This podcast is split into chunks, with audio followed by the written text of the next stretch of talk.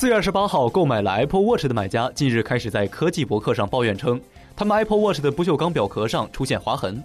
这个问题并非特例，即使你可以轻易修复，甚至称其为不锈钢门或手表门都言之过早。但这个问题绝对令你感到苦恼不已。也可以带着不锈钢手表前往苹果，要求他们处理这个问题。毕竟，当你花更多钱买更耐磨版本的 Apple Watch，正常使用仅数天后就出现划痕，这的确令人感到恼怒。然而另一方面，苹果似乎无法防止不锈钢出现划痕。